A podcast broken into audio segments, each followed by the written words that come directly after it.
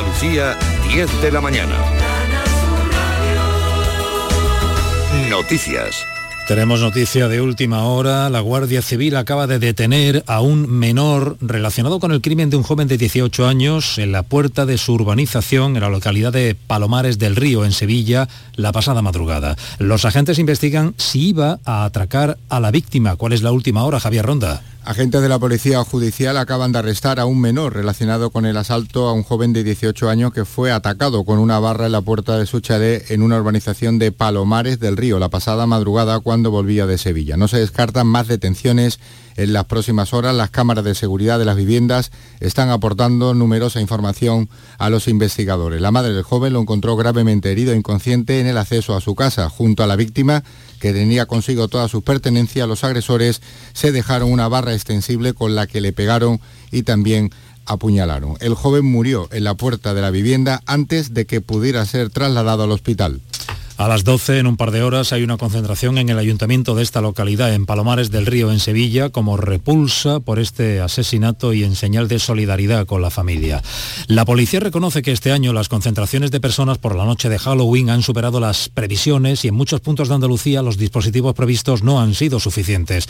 El portavoz del Sindicato Unificado de Policía, Antonio Sánchez Crespo, nos ha contado aquí en Canal Sur Radio y RAI que cada vez son más frecuentes las incautaciones de armas blancas y drogas en zonas de ocio en Andalucía. Sí, por desgracia eso es lo que vivimos nosotros en el día a día, vamos, que la, la zona de ocio es bastante más frecuente de lo que parece que haya armas blancas. Se aprenden muchas armas blancas y aparte de sustancias pues que combinadas con el alcohol pues trae estos problemas que nos han traído. Es verdad que, que visto lo que hemos visto este año, pues, pues quizás nos ha pillado un poco de, de dimensión y ya le digo, en concreto en algunas ciudades el Partido Popular ha vuelto a pedir al Gobierno que renuncie a reformar el delito de, sedición. Reitera así la condición al Grupo Socialista para la renovación del Consejo General del Poder Judicial que necesita el voto favorable de tres quintos de las cámaras. Lo ha hecho el Partido Popular en la sesión del control al Gobierno que se está celebrando esta mañana en el Congreso de los Diputados. Madrid, Isabel García.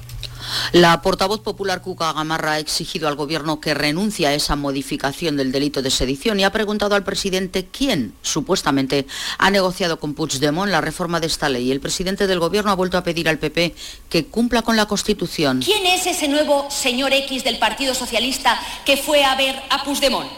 ¿Quién ha ido a negociar el Código Penal a la medida de los líderes golpistas?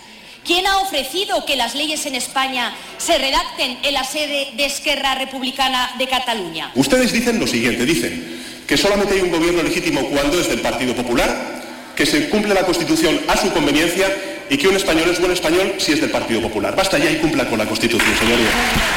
La ruptura de las negociaciones para la renovación del Consejo continúa. Retomarlas, ha dicho Cuca Gamarra en pasillos, depende del Gobierno. La leche comienza a escasear en algunos comercios y supermercados. Hay menos vacas productoras porque los ganaderos las sacrifican para venderlas como carne y poder así costear las explotaciones. Ocurre en toda España, también en Andalucía. Cobran los ganaderos poco por cada litro de leche y pagan cada vez más por el gasoil, la electricidad, el pienso que no paran de subir. Están al límite y advierten sobre la posibilidad de desabastecimiento de productos lácteos en Canal Sur Radio hemos hablado con José Luis de la Rosa, de Coaj Andalucía. En semanas puntuales y en sitios puntuales va a haber desabastecimiento. Vamos, de mm. eso ya los hay. Ya hablo con compañeros que hay supermercados que llegas un día y no tienes ya leche en el línea. De aquí a corto plazo esto es un problema que no se puede arreglar porque a largo plazo, si el ganadero otra vez empieza a cobrar un precio justo por su leche, que vea que sea rentable, pues entonces a lo mejor sí y el ministro de Asuntos Exteriores, José Manuel Álvarez, acaba de llegar a Kiev, donde permanecerá todo el día en visita oficial. A lo largo de esta jornada va a mantener diversos encuentros institucionales y hará entrega de 30 ambulancias que el gobierno de España envía a Ucrania. Álvarez ha llegado a Kiev en tren nocturno desde Polonia. Aquí en Andalucía tenemos ahora 15 grados en Huelva y Córdoba, 17 en Cádiz, Sevilla y Jaén, 18 en Málaga, 10 en Granada, 19 en Almería. Andalucía, 10 y cuatro minutos. Servicios informativos de Canal Sur Radio. Más noticias en una hora. Y también en Radio Andalucía Información y canalsur.es. Descárgate nuestra aplicación. Quédate en Canal Sur Radio, la radio de Andalucía. Estaba mirando sobre mi mesa el envase de yogur que me acabo de comer y he recordado algo. Y es que cuando reciclas este yogur, una botella de refresco, una lata de conservas o un brick de leche en el contenedor amarillo, todos ellos se pueden convertir en otro producto, como un juguete, una camiseta o una nueva lata, entre otros. Depositando todos los envases que consumimos en los contenedores de recogida selectiva, podremos darle una segunda vida. Así que recuerda, recicla todos tus envases metálicos, los brick y los envases de plástico en el contenedor amarillo y los envases de cartón y papel en el azul. Y no te preocupes si están sucios, deposítalos junto al resto en su contenedor correspondiente y se reciclarán todos. Recicla más, mejor, siempre. Es un mensaje de la Junta de Andalucía, Federación Andaluza de Municipios y Provincias y Ecoembes. Nueva ley de pensiones. ¿Qué gano yo por seguir trabajando más allá de mi edad de jubilación? Tienes dos opciones. La primera, por cada año extra que trabajes, la Seguridad Social te incentivará con entre 5.000 y 12.000 euros. Esta cantidad, multiplicada por los años trabajados, se te abonará en un solo pago al jubilarte. Ministerio de Inclusión, Seguridad Social y Migraciones. Gobierno de España.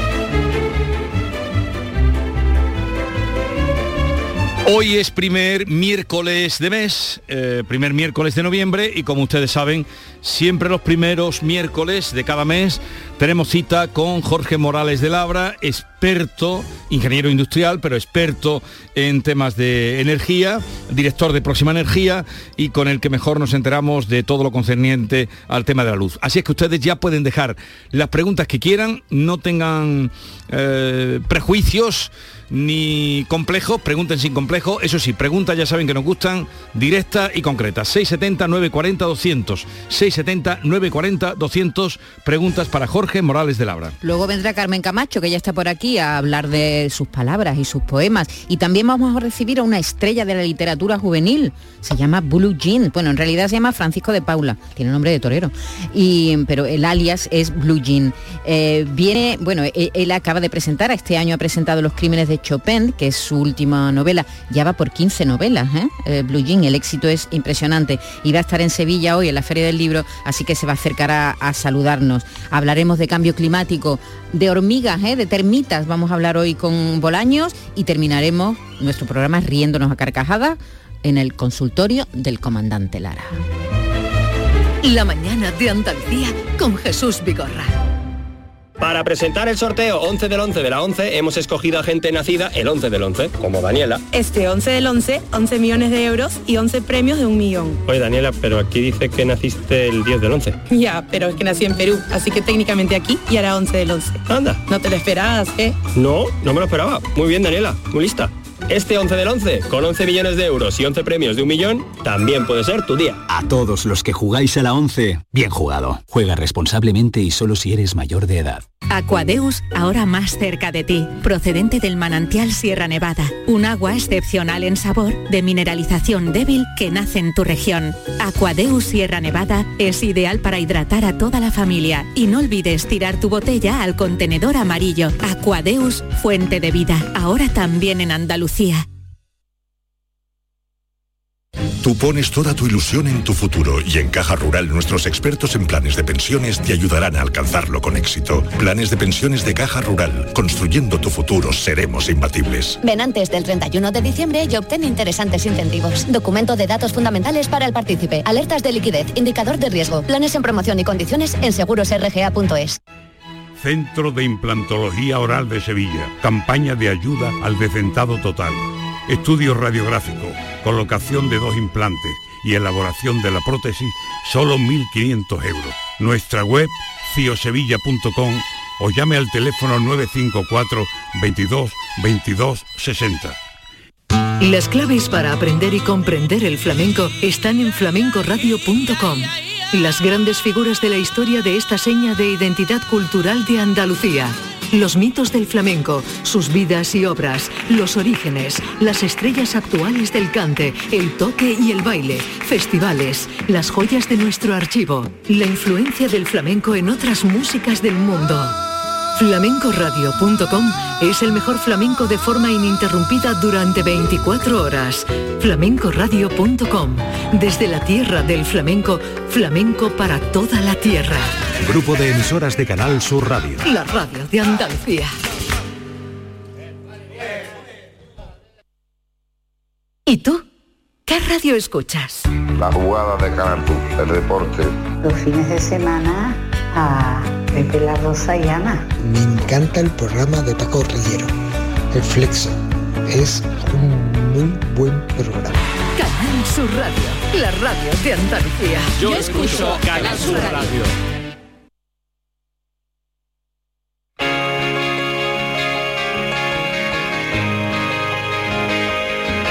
La mañana de Andalucía con Jesús Vigorra.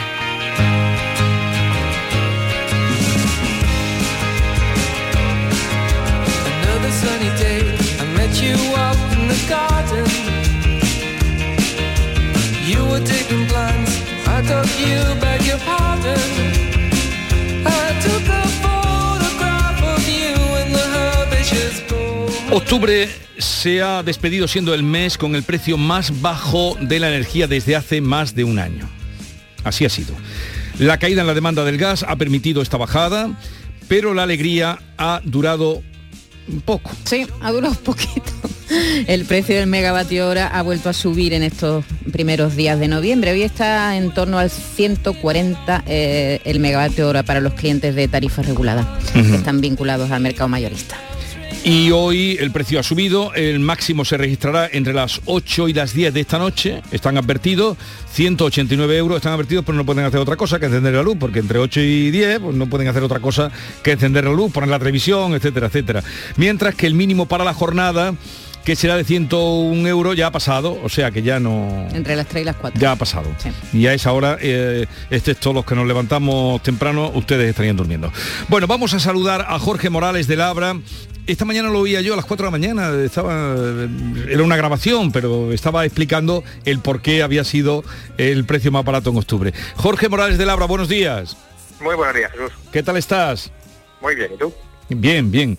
Oye, ¿por qué este dato? Eh, explícanos. Bueno, ya eh, decía eh, nuestra compañera que ha sido por el gas lo que ha permitido que sea más bajo el mes de octubre. ¿Alguna indicación más para nuestros oyentes que, mm, en fin, que tengan una idea de por qué ha pasado lo que ha pasado en octubre? Bueno, déjame empezar diciendo que bueno que la subida de estos dos días de ahora, esto que habéis dicho que no ha durado mucho, ¿no? La bajada del gas, cuidado, el precio que estamos teniendo hoy es, es un nivel notablemente inferior al que teníamos en agosto. ¿eh? Sí. Eh, es decir, es verdad que la semana pasada fue menor que el que tenemos ahora, pero estamos en 17 céntimos el kilovatio hora en la tarifa oficial, cuando quiero recordar que en 31 de agosto estábamos en 60 Ujú. céntimos el kilovatio hora, ¿verdad? O sea que estamos muy lejos de esos máximos de finales de agosto, ¿no? Ahora sí, tenemos que bajar más, el precio habitual era del orden de 10, 11 céntimos y estamos en 17, todavía hay, hay margen de bajada. ¿Por qué eh, ha bajado? Pues efectivamente, tiene mucho que ver con el gas. Y tiene que ver con que eh, nos hemos obsesionado tanto con el gas durante este verano que hemos llenado de más los depósitos, es decir, todos los depósitos que tenemos de gas en, en, bueno, en la mayor parte de Europa y en particular en España están hasta arriba. Están hasta arriba que como algunos eh, oyentes seguro que conocen, porque vivan eh, cerca de Huelva, hay eh, barcos metaneros esperando a descargar en las costas españolas, porque no pueden ya descargar el gas, ¿no? Y esto lo que ha hecho es pues bajar sustancialmente el gas en los últimos días respecto a los niveles máximos que vimos a finales de agosto. Y también influye que no está haciendo demasiado, demasiado frío. Claro. No, no claro, solo aquí, eso- sino en el resto por de eso Europa, los depósitos Jorge. están llenos y no se vacían porque no tiramos del gas, efectivamente. De hecho, fíjate que hoy la Agencia Estatal de Meteorología ha hecho su previsión a tres meses vista, ¿eh? que la- no, no es lógicamente una previsión de detalle. Ya sabemos que en esto de meteorología las previsiones a más de 72 horas no, no son precisas, pero lo que prevé es lo que llamaban una ano- anomalía térmica eh, positiva. ¿Qué significa esto?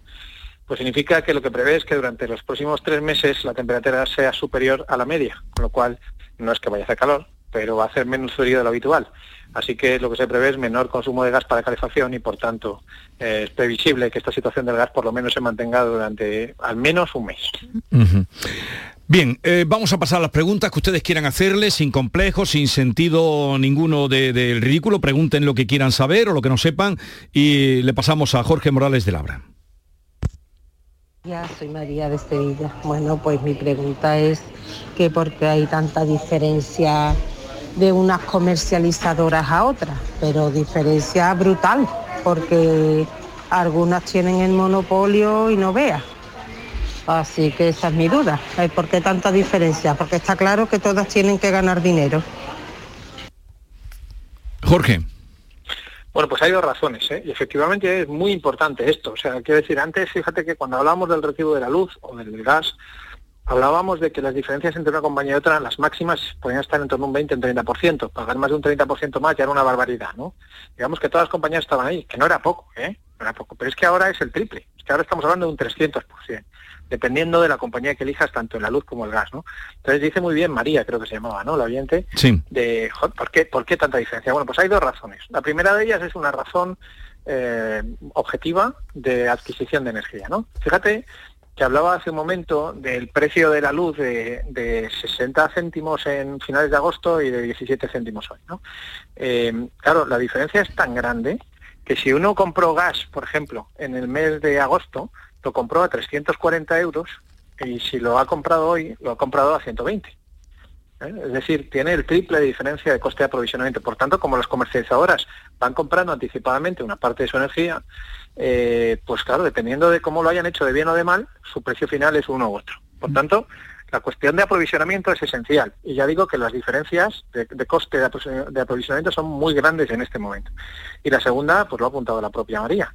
Hay un problema también luego de oligopolio y de tratar de, abusar de una posición de algunas empresas, sobre todo de las más grandes, ¿no? Y entonces, bueno, ahí lo que hay es que efectivamente incrementan los márgenes hasta unos niveles que, hacen que sea pues prohibitivo contratar con ellas. Así que hay que estar muy atento a ambas cosas, a cómo se ha se su compañía y en segundo lugar de los márgenes que está poniendo en el recibo, claro.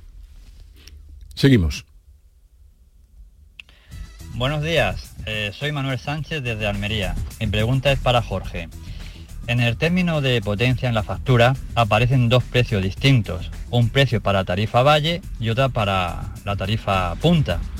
Si la tarifa valle en términos de potencia es de lunes a viernes de 8 de la medianoche a 8 de la mañana y fines de semana 24 horas y los festivos, ¿por qué en la factura aparece el mismo número de días tanto para tarifa punta como en valle? Porque si descontamos los fines de semana, eh, ya serían 8 días al mes menos de facturación para el precio de potencia en punta. Esa es la duda que tengo. Eh, muchas gracias y un cordial saludo. Bueno, vamos a ver, porque esto yo creo que, no sé si Jesús, si te has enterado de la pregunta, porque la verdad es que... la No, yo espero que te hayas integrado tú. Yo estaba esperando que estuvieras enterado tú. Que seguro que es culpa nuestra, ¿eh? O no, no del señor. No, no, no, no, nunca. Yo estaba muy atenta, pero no he terminado de Tampoco, pillarla. ¿no? No. Ya, ya, ya, me, ya me había imaginado, fijaros qué, qué olfato tengo que ya me había imaginado. Dejarme entonces primero que traduzca la pregunta. Por ¿qué os favor. Vamos a ver, efectivamente desde junio del año pasado la parte fija del recibo en, en- en el ámbito doméstico tiene dos tramos. ¿vale? Hay, un, hay un precio por la potencia en las horas que llamamos punta y llano y otro precio notablemente inferior, más de 10 veces inferior, ¿eh? o sea, prácticamente irrelevante, de las horas valle. ¿vale? Y las horas valle, como bien dice el oyente, son entre semana de 0 a 8 y los fines de semana eh, enteros. ¿eh? O sea, es- es- digamos que son las madrugadas, estas son las que hablaba, como dice Jesús, yo grabado, por suerte, en alguna otra emisora hace- hace unas horas, eh, y, y luego los fines de semana. ¿no? Entonces, claro, lo que dice el oyente es, vamos a ver, si a mí el término fijo de la factura me lo cobran por días, ¿vale? Está, estoy de acuerdo en que las horas punta y llano, si, he- si he tenido 30 días del mes, pues me cobren por 30 días, ¿no? El precio el que sea, ¿no? Pero las horas valle no, porque hay muchas menos horas valle que en el resto, ¿no? Eh, bueno, esto, eh, a ver, puede tener cierto sentido de que solamente te cobrarán por hora de utilización, digamos, de esa potencia, pero lo que importa es el cálculo. Eh, mire, la- el término de potencia básicamente se utiliza para retribuir actividades que son fijas en el sector, ¿eh? principalmente para, pagar las redes eléctricas. Entonces, lo que hace el gobierno es un cálculo de cuánto necesita ingresar al año para pagar las redes eléctricas, y dice, son 6.000 millones de euros. Bien, entonces luego con unas complejas fórmulas, eso lo que hace es al final traducirlo en un precio por, por día. Y cuenta con que hay 365 días. Si contara con que las horas de valle son menores y tal, y eso por tanto hubiera que aplicarlo de otra forma, lo que pasa es que sencillamente es que el precio sería mayor. Así que el resumen, que da igual que multipliquen por los 30 días o por 17,5 si utilizáramos las horas exactas, lo que importa es lo que hay que recaudar y lo que hay que recaudar es lo mismo. Así que mi consejo es que no le den muchas vueltas a por qué funciona así. Sencillamente el gobierno ha calculado ese coste eh, por día, eh, aunque en ese día no haya apenas horas valle. Ya.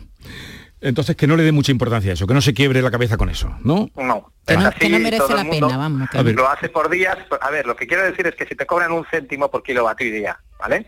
Y entonces te multiplican por los 30 días, ¿vale? Salen 30 céntimos, ¿de acuerdo? Sí. Y lo que quiero decir es que si en vez de por 30 días te, te- te multiplicaran por 10, Porque contarán las, las, horas proporcionales de horas valle, el precio en vez de ser de un céntimo sería de 3 céntimos, porque al final tienen que recaudar los 30 céntimos. Por tanto, te iba a dar igual eh, que te multiplicaran por 18 días, por 10 o por 25. Al final lo que cuenta es que la recaudación tiene que ser los 30 céntimos.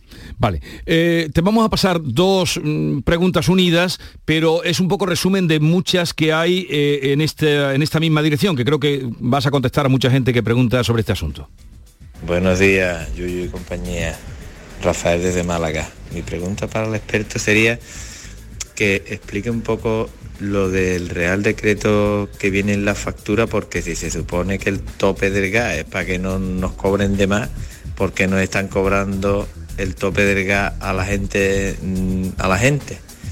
Eso lo tenía que pagar el gobierno, ¿no? Es que no lo entiendo, de verdad que no entiendo esto. Gracias, un saludo. Buenos días, Julio desde Sevilla. Eh, mi pregunta es, ¿por qué cada compañía cobra el tope de gas en función a como ellos quieren, siendo un impuesto que pone el Estado? Gracias. A ver, Bueno, eh, efectivamente tiene mucha relación las dos. El tope del gas, vamos a ver. Eh, lo primero que tengo que decir es que desde la semana pasada el tope del gas aparece en nuestras facturas. Sí aparece, y ahora voy a matizar eso, sí aparece con el siguiente texto. Importe de la energía asociada al mecanismo ibérico regulado por el Real Decreto Ley 10-2022 de 13 de mayo. Esto, eh, ya sé que os habéis quedado con los ojos Sí. eh, haciendo chiribitas y diciendo, pero ¿qué dice Jorge en este momento? Bueno, muy fácil. Cada compañía hasta ahora, el tope del gas entró en vigor el 15 de junio y lo llamaba de una manera. En la calle se llama tope del gas, pero algunos lo llamaban mecanismo ibérico, en otras mecanismo de compensación según el Real Decreto Ley no sé cuantitos y tal. Y entonces ha venido el gobierno y desde la semana pasada ha impuesto la obligación de utilizar ese texto tan, tan fácil ¿eh? ¿eh? como el que acabo de, de decir, es que lo, he dicho porque es textual. Y entonces, por tanto, a partir de ahora, todas las comercializadoras tienen obligación de poner ese texto. Yo creo que ese texto va a conducir a mayor confusión, porque la gente eso no lo identifica con el tope del gas, ¿verdad? Lo que acabo de decir, el importe de la energía asociada al mecanismo ibérico regulada por no sé qué decreto ley. Pero es lo que hay. Y a partir de ahora, para uniformizar, digamos, las facturas, siempre va a venir con ese tema texto. Bien. Ahora, ¿por qué se paga el tope del gas? Muy fácil. La gente eh, me decía el oyente, eh, ¿por qué no lo paga el gobierno? Bueno, porque lo que ha decidido el gobierno es que se pague en el recibo de la luz. Básicamente lo que, lo que ha supuesto el tope del gas, como hemos hablado ya aquí varias veces desde el mes de junio, es que en España paguemos el precio del gas solo a las centrales de gas, pero no a las centrales que no queman gas. ¿eh? Es decir, las renovables y la nuclear. Claro, esto lo que quiere decir es que a las centrales de gas hay que seguir pagándolas, el precio del gas. Entonces, ¿e- ¿este tope de gas ha conseguido reducir la factura? Sí, sin lugar a dudas, porque ha conseguido que toda la energía nuclear y renovable, ¿eh? que es más de la mitad de la energía del país, no se pague al precio del gas, sino se pague un precio notablemente inferior. Pero aparece este nuevo concepto en las facturas. ¿eh? Por tanto, digamos que tiene una cara A y una cara B. La cara A es que el, el resto de la factura ha sido más barata, la cara B es que hay que pagar esa compensación. Dicho otra, de- ya, ya de paso, perdón, en la última semana el tope del gas ha sido cero. ¿vale? Y ahora, hoy, ahora está saliendo muy bajito. Porque el gas precisamente está, porque ha bajado el gas, claro. Correcto, correcto. Con lo cual, la- esa línea adicional, además, en agosto fue enorme, en algunos casos fue la mitad del recibo de esa línea, y claro, la gente, lógicamente, pues se, se echaba las manos a la cabeza con esa línea y decía, o sea, yo he pagado 100 euros y de los 100 euros 60 son de la línea del tope del gas maldita esta. ¿Qué es esto? Bueno, pues es eso. Usted ha pagado 100 euros, menos mal. ¿eh? Menos mal, porque si no hubiera pagado 300. ¿vale? Entonces, eso es lo primero, que esa línea lo que ha hecho al final es abaratar si se suma con la anterior. ¿vale? Lo segundo, ¿qué es lo que ocurre? Que además el problema que tiene esta normativa es que cada compañía está interpretando de forma diferente, ojo, cómo calcular esa línea. Y efectivamente me he encontrado yo el otro día, lo conté en televisión en un programa, porque me mandó una, una persona a través de una red social, me mandó dos facturas del mismo periodo de dos compañías diferentes. Y me decía, en una me cobran, no me acuerdo si eran 10, y en la otra 15. ¿Cómo puede ser que por el mismo concepto me cobren un 50% más? Y es porque efectivamente cada compañía está interpretando cómo calcular el tope del gas de forma diferente. Resumen, primero, no aparecen todas las facturas. Segundo, hasta ahora aparecía con diferentes nombres. Ahora ya aparece con un solo nombre, pero ese nombre está, permitirme la expresión, en sánscrito. Y ya, y para ya complicarlo todavía más, resulta que cada compañía está aplicando el precio, no que le da la gana, ¿eh? porque hay una fórmula detrás, pero con el procedimiento que considera mejor para repercutir ese precio al consumidor final. Así que lo que tenemos aquí, efectivamente, es un lío tremendo ¿eh? de cómo se está aplicando en las facturas el tope del gas. Así que mi recomendación es, vayan a una compañía en la que confíen. ¿eh? O como dice mi amigo Paco, elige libremente la compañía que quieres que te engañe. Elige libremente la compañía que quiere que te engañe. Por cierto, una pregunta que, que, se, que, se, me está ocurriendo y además he visto una noticia hoy que me ha inquietado un poco. Eh, están pensando que si no llueve en, en determinada zona, en el Ebro, por ejemplo, ¿no? En Zaragoza, cerca de Zaragoza, pueden cerrar eh, una central eh, hidroeléctrica, la de, que está en Mequinenza, Mequinenza, sí, eh, a mediados de noviembre, si no llueve. La sequía puede, nos puede hacer más daño todavía? Jorge, la, la sequía puede hacer que embalses que, que, que, se dedican a esto, que son centrales hidroeléctricas, eh, eh, se, se pues, detengan su actividad. Lo está haciendo. ¿eh? Durante el, el, lo que llevamos de año, la producción hidroeléctrica se ha hundido completamente. Y eso se está sustituyendo por gas. ¿eh? Dicho de otra forma, si tuviéramos los embalses en un nivel más normal, ¿eh? el, el consumo de gas en España habría sido mucho menor. ¿Esto quiere decir que el precio de la luz habría resultado menor? Esto es una pregunta trampa que os hago. No, no. El coste de producir energía habría sido menor, pero el precio de la luz no. ¿Por qué?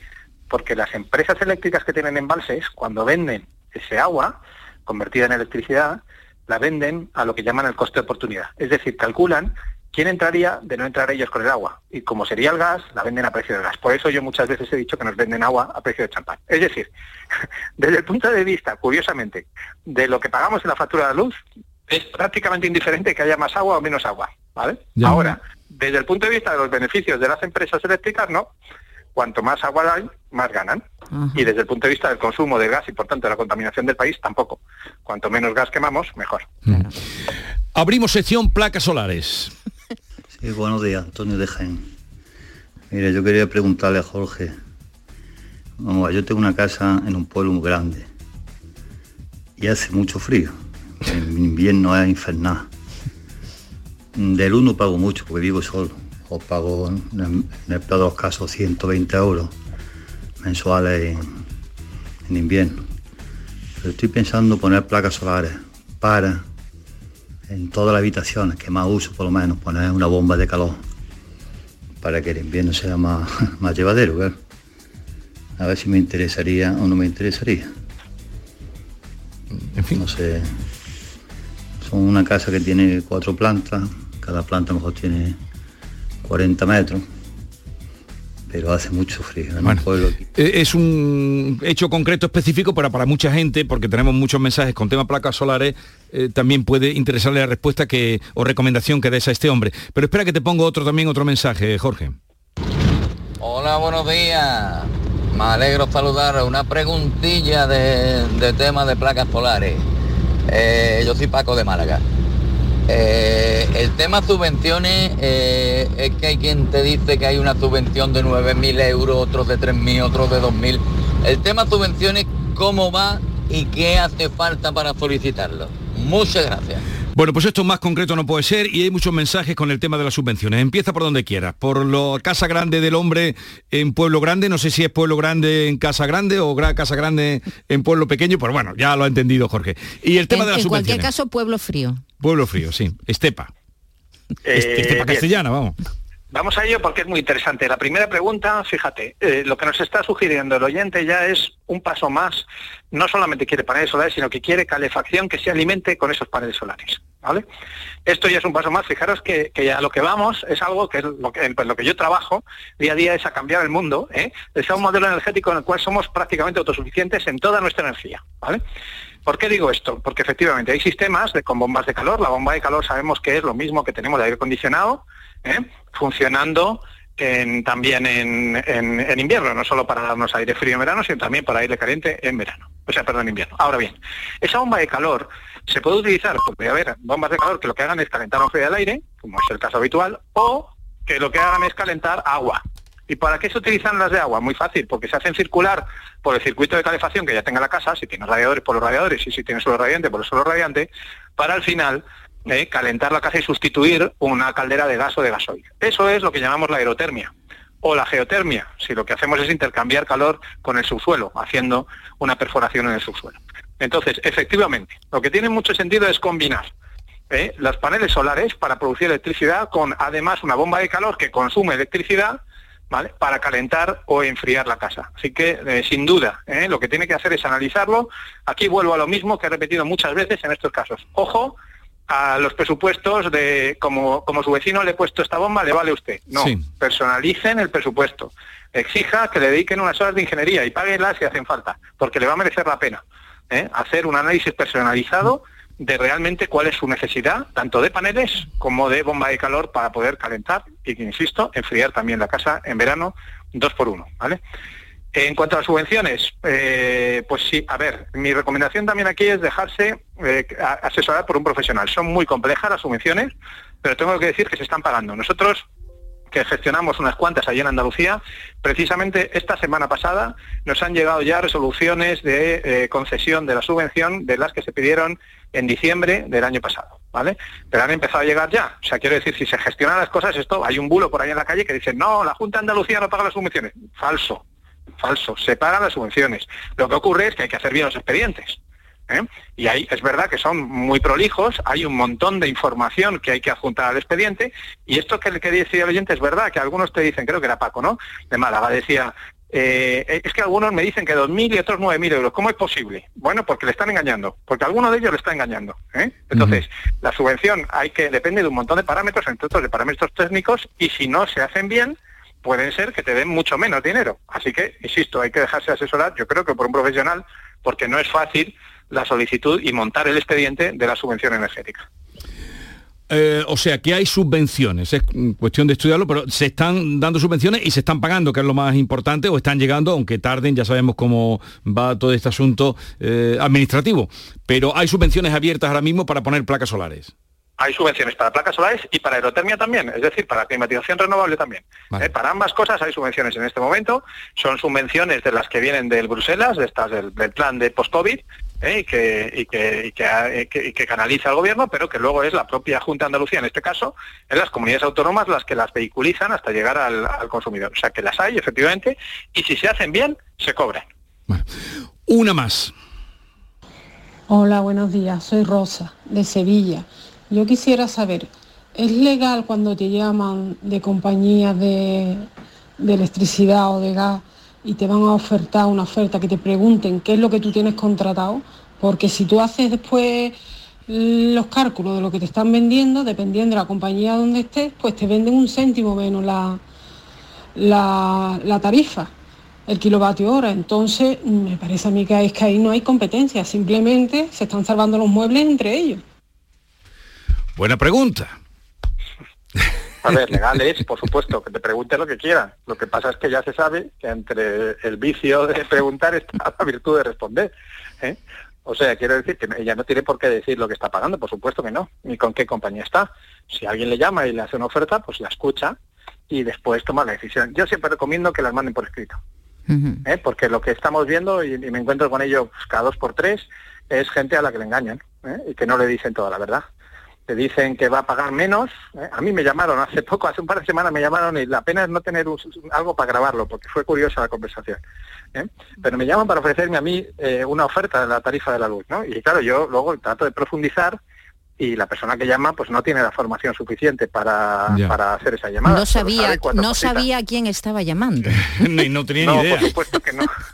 No, no, pero quiero decir que, a ver, bien, pero no todo el mundo es un experto y eso hay que entenderlo, ¿no? Pero, pero yo lo que siempre recomiendo es, bueno, oiga, usted, eh, el- esas llamadas, a ver, normalmente la- cuando te llaman por teléfono, la oferta es más cara. no normal, ¿eh? No, no, la gente, las compañías no suelen ofertar la, la- la- la oferta más barata llamando por teléfono. Entonces, bueno, eh, no, no suele ser recomendable. Pero bueno, si usted quiere escucharla, escúchela. Insisto, yo recomiendo que se la manden por escrito y luego compare, compare con lo que está pagando ahora. Ya digo que ahora hay que comparar, pero esto Sí. es muy importante, ¿eh? porque es que ahora es el triple. Y además digo, ya- es una cosa que no sé si, si, la- si a- a- igual ha pasado desapercibida lo que he dicho antes, pero por primera vez desde el año pasado, la tarifa oficial, las tarifas variables, las indexadas al mercado, ahora son más baratas que la inmensa mayoría de tarifas a precio fijo. ¿Vale? O sea, algo que, que durante el año pasado no ha pasado. ¿Os acordáis que esto pasó durante los 13 años anteriores? Sí, sí, sí. Ahora no. Y entonces, ahora, y ahora lo del tema de la tarifa oficial ya, uy, ¿eh? durante el año pasado no fue así, durante el principio de año- este año tampoco. Bueno, pues ahora ha vuelto a ser así. ¿Y ahora qué hace la gente que tiene una tarifa a precio fijo? Pues volverse, por eso yo dije que no se, que no se cogieran permanencias. Ya, ya, ya. Porque ahora, ahora hay que volverse, sobre todo si te llega la renovación, porque ojo, hay veces que la renovación usted está pagando a lo mejor 17, 18 céntimos y la renovación le pasan a 30. Claro, si la tarifa oficial Pero tienen que ahora avisar, están obligados a avisar. Sí, con un mes de antelación. Con un mes. Pero te llega en la factura y te, y te parece una cosita de, bueno, a partir del mes que Ah, viene... pero que te llega en la factura, no te... Sí, sí, en la propia factura te viene. ¿Y qué A haces? partir del mes que viene le, le cambiamos los precios y pasan a ser estos. Cuidado con eso. ¿Cada, Cuidado. ¿Cada cuánto tiempo lo pueden hacer? Cuando les toque renovar, normalmente es una vez al año, pero ojo, porque por ejemplo, con el tema este que hablábamos antes del tope del gas, algunas compañías están aprovechando el asunto del tope del gas para actualizar los precios. ¿Eh? Entonces, a ver, es que cuando hay un cambio regulatorio, y cambios regulatorios hay cada dos por tres, las compañías suelen tener una cláusula ahí en la letra pequeña que les deja cambiar los precios. Entonces, aunque habitualmente cambien los precios una vez al año, hay veces que la frecuencia es mayor todavía y hay un par de cambios al año. Entonces hay que tener mucho cuidado a esos cambios de precio. En ese momento es el mejor momento para analizar un cambio de suministrador. Vale, pues mm, miren ustedes la factura, que esto es bastante eh, fácil, lo que nos cuenta ahora Jorge, con esa, esa advertencia a la modificación unilateral de los precios. Jorge Morales de Labra, si quieren seguirle, si quieren preguntarle, si quieren estar en contacto con él, arroba próxima energía es la manera de, además de estos espacios que tenemos aquí, seguirle la pista. Arroba próxima energía. Jorge, un abrazo. Y muchas gracias, muchas gracias. A vosotros. Adiós.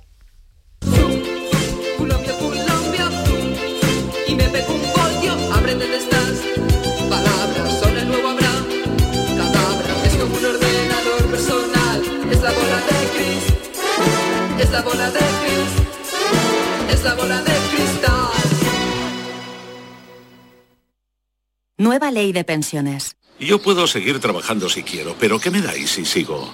Tienes dos opciones. La segunda opción te incentiva con un aumento en tu pensión del 4% anual por año trabajado, que incrementará el total anual de tu pensión durante todo el tiempo que dure la prestación.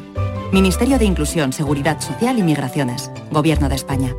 La cultura te toca, el cine te toca, el teatro te toca, la ópera te toca, te toca un coro, un cuarteto de cuerda, un solo de piano, te toca el arte, desde el Guernica hasta las Meninas de Velázquez. Te toca un verso en decasílabo, la generación del 27, la escultura, y este 5 de noviembre te puede tocar mucho más. Sorteo de la cultura de Lotería Nacional con 105 millones de euros en premios. Loterías te recuerda que juegues con responsabilidad y solo si eres mayor de edad. Estás escuchando Canal Sur Radio desde Sevilla. Si necesitas un electrodoméstico, ¿por qué pagar de más en grandes superficies? Ven y paga de menos en Tiendas El Golpecito. Tus primeras marcas al mejor precio y una selección de productos con pequeños daños estéticos con descuento adicional y tres años de garantía. Tiendas El Golpecito. Ahorra hasta el 50% en tus electrodomésticos. 954-100-193 y tiendaselgolpecito.es. ¿Buscas un espacio diferente para celebrar tus eventos? Nuestros barcos son el lugar de celebración ideal para bodas, cumpleaños y reuniones familiares. Sorprende a tus invitados con una experiencia inolvidable con Cruceros Torre del Oro. Más información en el 954-561-692 o en crucerosensevilla.com. Descubre Canal Sur Podcast, nuestra plataforma de contenidos especializados, exclusivos, de producción propia, como Tierra de Vinos. Un repaso al sector vitivinícola en todas sus vertientes, económica, gastronómica, turística. Adéntrate en algunas de las más prestigiosas denominaciones de origen de España. Las tienes en Andalucía. Con Javier Benítez. Canal Sur Podcast. La tuya. En noviembre, Black Friday Social Energy. ¿Quieres descuentos de 200 euros en tu instalación o prefieres un cheque regalo en el corte inglés o Amazon? Ilumina tu hogar noche y día consumiendo tu propia energía. Tu instalación en 20 días hábiles con baterías premium. ¿Qué más puedes pedir? Estudio gratuito en el 955 44 11 11 o socialenergy.es y aprovecha las subvenciones disponibles. La revolución solar es Social Energy. ¿Y tú? ¿Qué radio escuchas? Y desde el pelotazo o desde el yuyu, escucho casi todas partes de cada hora. Escucho a Vigorra. Mi programa favorito es El Club de los Primeros, el Yuyu, Vigorra. Manolo Gordo, que también los fines de semana pone una musiquilla muy buena y nos acompaña mucho. Canal Sur Radio, la radio de Andalucía. Yo escucho Canal Sur Radio.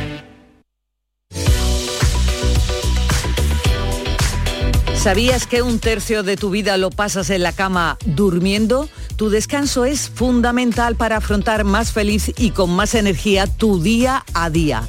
Así que no lo descuides y déjate asesorar por Grupo Sur del Descanso, tu empresa 100% andaluza de confianza. Llama, llama ahora al 900-649-555. Mañana mismo lo podrás estar probando. Recuerda, Grupo Sur del Descanso, 900-649-555. Llamada gratuita.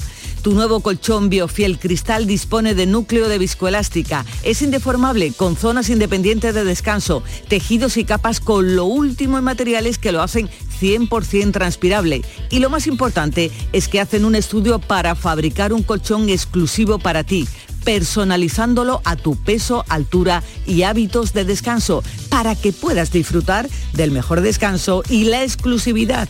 Un lujo al alcance de tu mano.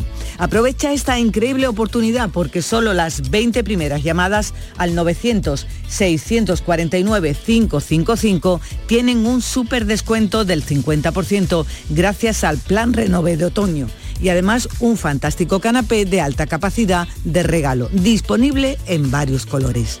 No esperes a que te lo cuenten y aprovecha ya esta oferta limitada que te ofrece tu empresa andaluza de confianza, Grupo Sur del Descanso, porque además el transporte, montaje y la retirada de tu viejo colchón son gratis. Regálate vida, regálate descanso para ti y los tuyos, no lo dudes. Llama al teléfono gratuito 900 649 555. Te lo repito, 900 649 555. Y como son fabricantes, sus precios son imbatibles y además ahora sin intereses. Y lo mejor, no pagues nada hasta el año que viene. ¿Qué más necesitas para llamar ya a Grupo Sur del Descanso, tu empresa andaluza de confianza? 900-649-555. Y no dejes para mañana lo que puedas dormir hoy.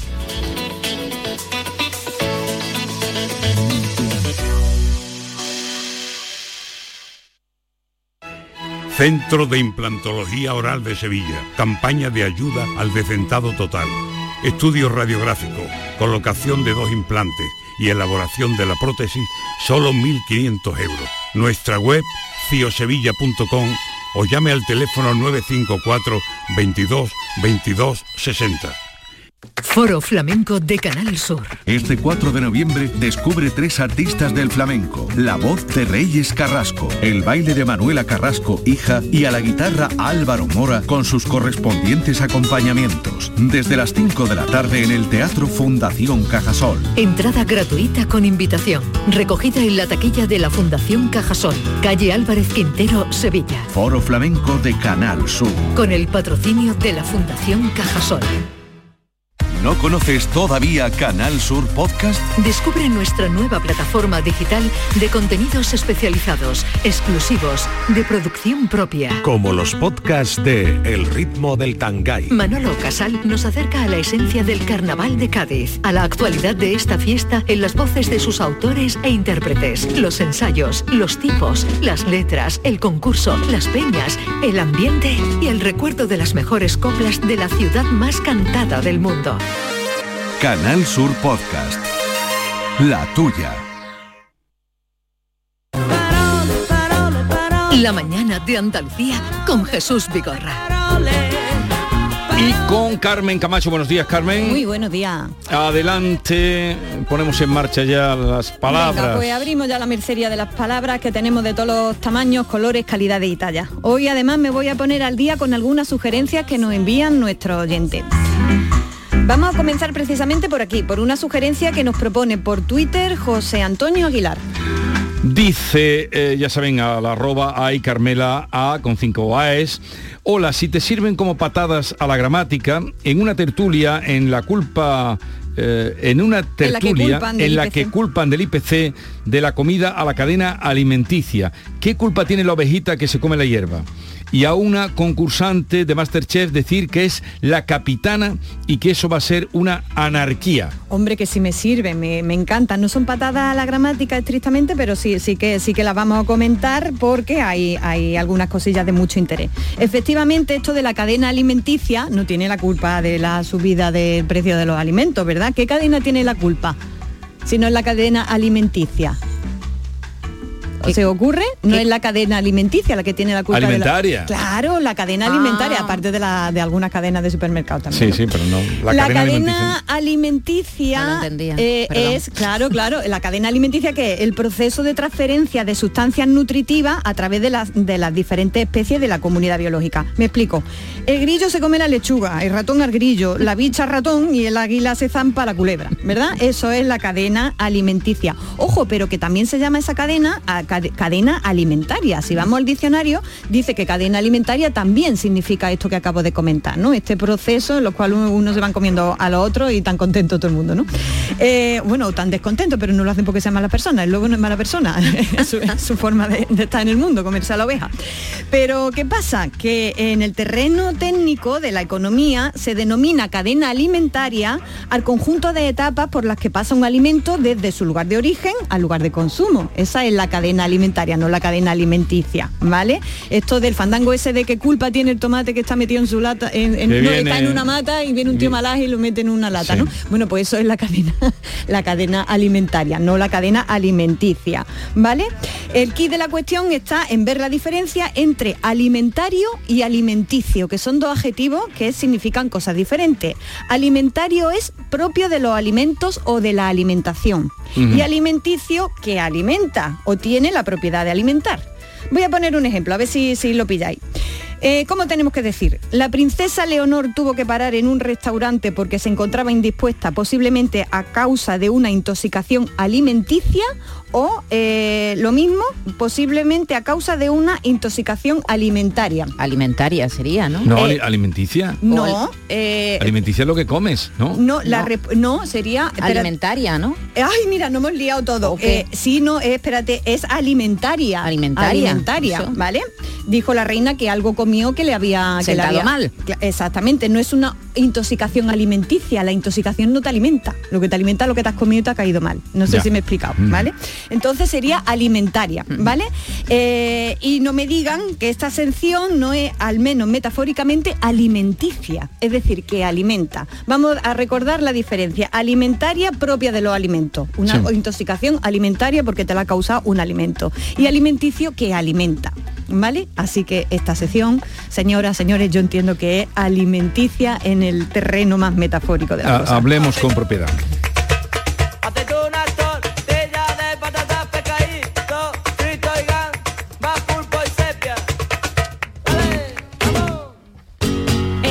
Alimenticio y alimentario a la vez, eh, lo que acabamos de escuchar. Eh, también decía nuestro oyente que en Masterchef una, una, concursante dijo que era la capitana y que hizo, eso iba a ser la anarquía. Aquí que le veía esta expresión, que iba a ser la capitana y que eso iba a ser la anarquía. Que iba a provocar un, una, un caos, ¿no? Quería decir eso ella. Claro, claro, pero está con la palabra capitana, ¿no? Primero a mí digo, cuando lo leí dije, igual quiere decir nuestro oyente si capitana está bien dicho, el femenino de capitán, ¿no? Entonces, bueno, por ahí no hay ningún problema. No hay problema. La capitana, como bien dijo la Virgen de Pilar, es la figura femenina que encabeza una tropa. En, en su caso es de la tropa aragonesa, ¿vale? Por mucho que se empecinen algunas en hacerse llamar primer ministro, abogado del Estado, presidente o arquitecto, existen las primeras ministras, las presidentas, las abogadas uh -huh. y las arquitectas, ¿vale? Lo mismo que existen las sirvientas y nadie se ha quejado todavía de que no, de hay que ver que se le dicen sirvienta en vez de sirviente. Ojito, cuidado. Aquí nos encontramos con una contradicción, que es la que está apuntando eh, Maite, que porque la anarquía significa ausencia de poder y capitana significa autoridad, ¿no? Entonces, bueno, pues ahí se produce ese choque. Bueno, todo el mundo lo entendemos, que la concursante lo que ha querido decir es un, ay por Dios, me ha tocado ser la capitana y yo no sirvo para liderar y eso va a ser un barullo, ¿no? Pero sí que existe esa contradicción interna y sutil. Ya veis, da Gloria en la anarquía no hay capitanes, ¿no? Se supone que nadie manda, ¿no? Eso es, eso es. Ya veis, da Gloria venir aquí con Pero la capitana duda de eh, su capacidad para dirigir aquello. Claro, claro. Exactamente. Bueno, vamos con otra cosilla. Vamos a resolverle también esta duda a, a Curro, nuestro vigilante de seguridad aquí en la radio. El otro día cuando me vio pasar salió corriendo de la garita para preguntarme lo siguiente. Carmen, ¿desapuntar está bien dicho? Y nuestro amigo Curro, que toma nota de quien entra y salen del edificio, lo que le pasa es que le da coraje que alguien le diga, desapúntame de la lista que ya me voy.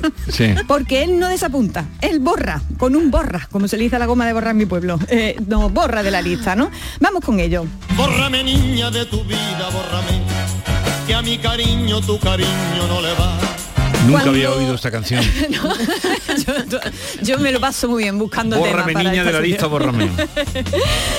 Cuando me lo contó nuestro querido Curro esto de desapuntar, me acordé de un anuncio que había antes, creo que de un yogur con bífido o algo de eso, que decía que ayudaba a desestreñir.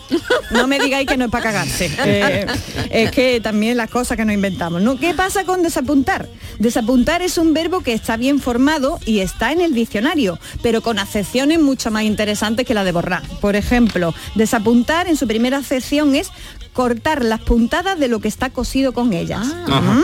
Y también hacer perder la puntería que se tenía hecha. Desapuntar. Eso es desapuntar, fijaos qué cosa más interesante. Y la cuarta sección también es borrar de una lista. A mí no me gusta nada esa palabra. No porque eh, no está mal, no está mal en esa sección, está de borrar de una lista, pero sí eh, que tiene cierto pozo de, pereza, ¿no? De pereza mental, ¿no? En vez de decir excluir, borrar, retirar o tachar de una lista, desapuntar es como esto de desescalar, ¿no? Que de pronto sí, claro, por supuesto está bien formado y es correcto, pero tiene tiene su puntito de perecita, de perecita mental, ¿verdad? Resumiendo, que eh, desapuntar la palabra, el verbo desapuntar es tan correcto como facilón. Bórrame niña de tu vida, bórrame, que a mi cariño tu cariño no le va. No me desapuntéis, por favor, de vuestra lista de cosas que escucháis los miércoles. ¿eh? Ahí tenerme apuntaica. Vamos ahora con, con la última cuestión relacionada con las palabras que os traigo para hoy. Veréis, el otro día, leyendo la prensa en Sevilla, mm, dijeron que iban a sacar para el Día de los Santos, es decir, ayer, una procesión que era el Rosario de la Aurora. En concreto, la noticia decía que el Rosario de la Aurora de Montesión no sacara palio. Eso fue lo que leí, ¿no? Y claro, se me vino enseguida a la cabeza una expresión que aquí decimos todo el mundo, pero que yo por lo menos no sabía cuál era su origen exacto. ¿A qué expresión pensáis que me refiero? como el Rosario de la Aurora, que algo que acaba mal, ¿no? Claro, acabar como el Rosario, de, la, Aurora, ¿no? Y, y cómo acaba ese Rosario, acaba mal, pero bueno, pero se supone que acabó mal. Que, claro, pero yo yo digo esto por qué, digo a lo mejor que el contenido de Rosario, no sé, acaban crucificando, no sé, acaba mal, ¿no? No acaba con la, yo qué sé, el contenido, pero no, no, eh, me, me he puesto a investigar y vamos a hacer aquí spoiler porque os voy a contar cómo acaba el Rosario de la Aurora. Vamos al lío. Patricio apago la luz con un fuerte sopetazo, los reyes hizo pedazo y se rompió hasta la cruz.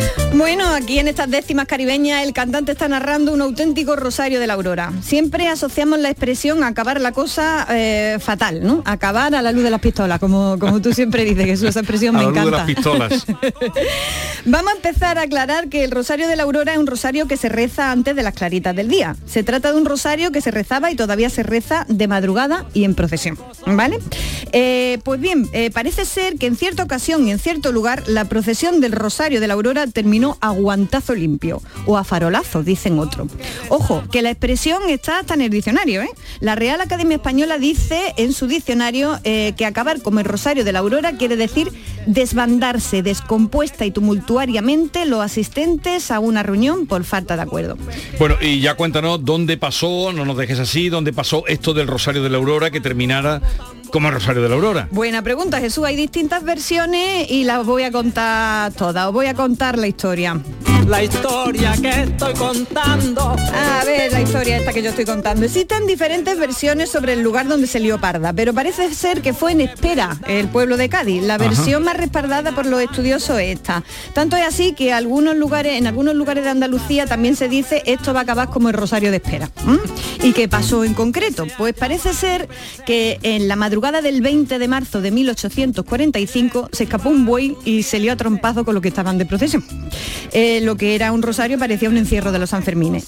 De hecho, dicen que el buey se cargó al cura y todo, ¿eh? Leche. Así que eso, eso, eso sí que acabó mal, ¿eh?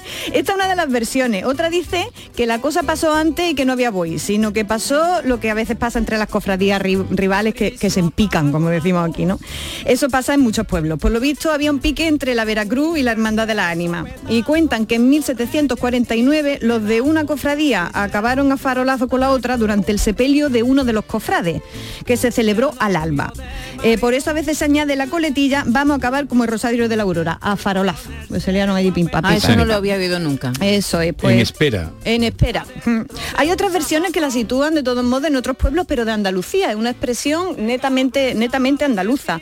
Pero la verdad es que eh, es probable que las procesiones al alba acabaran malamente en más de un pueblo. ¿eh? La gente de madrugada todavía con el cuerpo cortado del madrugón o porque no se habían recogido, iban al pistelado con las O procesiones en la trago, calle. o por el trago de machaco. Claro, y con la rivalidad entre las cofradías, pues eso, pues en más de un sitio acabaron la procesión a voz de con el santo roando. Así que esto se ha visto en muchos pueblos. ¿eh? Tanto así que durante un tiempo la Semana Santa de Sevilla no hubo madrugada, eh, porque Carlos III la, la prohibió, eh, supongo, supongo que la saben, ¿no? Así que, bueno, pues esta es la verdadera historia del Rosario de la Aurora. Los golpes que allí Pero bueno, si la prohibió Carlos III, como es que en Sevilla siguió dándose la madrugada? Porque la interpretaron a su manera. Dijeron que, que el- sobre todo fue la Hermandad del Silencio en 1774 dijo que iba a acompañar el- a la imagen a un alba o al amanecer y quedaron a las 2 de la mañana. Vaya a tener rato, va a ver Eso como el salto, como el salto de la reja, ¿no? Que Claro, también es al a- amanecer al alba, a las al 2 de la a las mañana. dos de la mañana, pues eso es lo que nos pasa aquí. Y bueno, y nos vamos ya, eh, he cogido la idea que nos dio el otro día, nos dio el otro día David para, para despedirme, que es pues con un poema, porque qué manera de emplear las palabras mejor que en un poema, ¿no? Y me he traído este de Juan Vicente Piqueras, que se llama Nombres Borrados y habla sobre su padre, que tuvo Alzheimer y, bueno, pues va dedicado a todas las familias que tienen a personas con Alzheimer o con demencia senil. Y aquí está este eh, poema, Nombres Borrados. Mi padre fue perdiendo poco a poco el lenguaje y empezó por los nombres. Lo primero que olvidó su cerebro no fueron los adverbios, ni los pronombres, ni los adjetivos, como uno estaría tentado a creer, ni las motas de polvo de las preposiciones, sino los sustantivos. La manzana dejó de ser manzana. El vaso pasó a ser eso, y quienes se acercaban dejaban de llamarse. La muerte comenzó su labor minuciosa, robándole los nombres, borrándolos, poniendo en su lugar un esto o aquello, un dame, un balbuceo, un gesto de la mano. Lo último que se pierde son los verbos, los verbos que se mueven en la sangre como si fuesen peces, hasta que acaba el mundo, hasta que ya no puede el cuerpo con su alma. Los adjetivos son afectuosos, visten de amor lo que miran y por eso perviven. Pero los nombres, los nombres se esfuman. Y la sustancia de los sustantivos es agua de borrajas, niebla, torres de humo. La manzana deja de ser manzana. Yo dejo de llamarme. La palabra dolor no significa nada.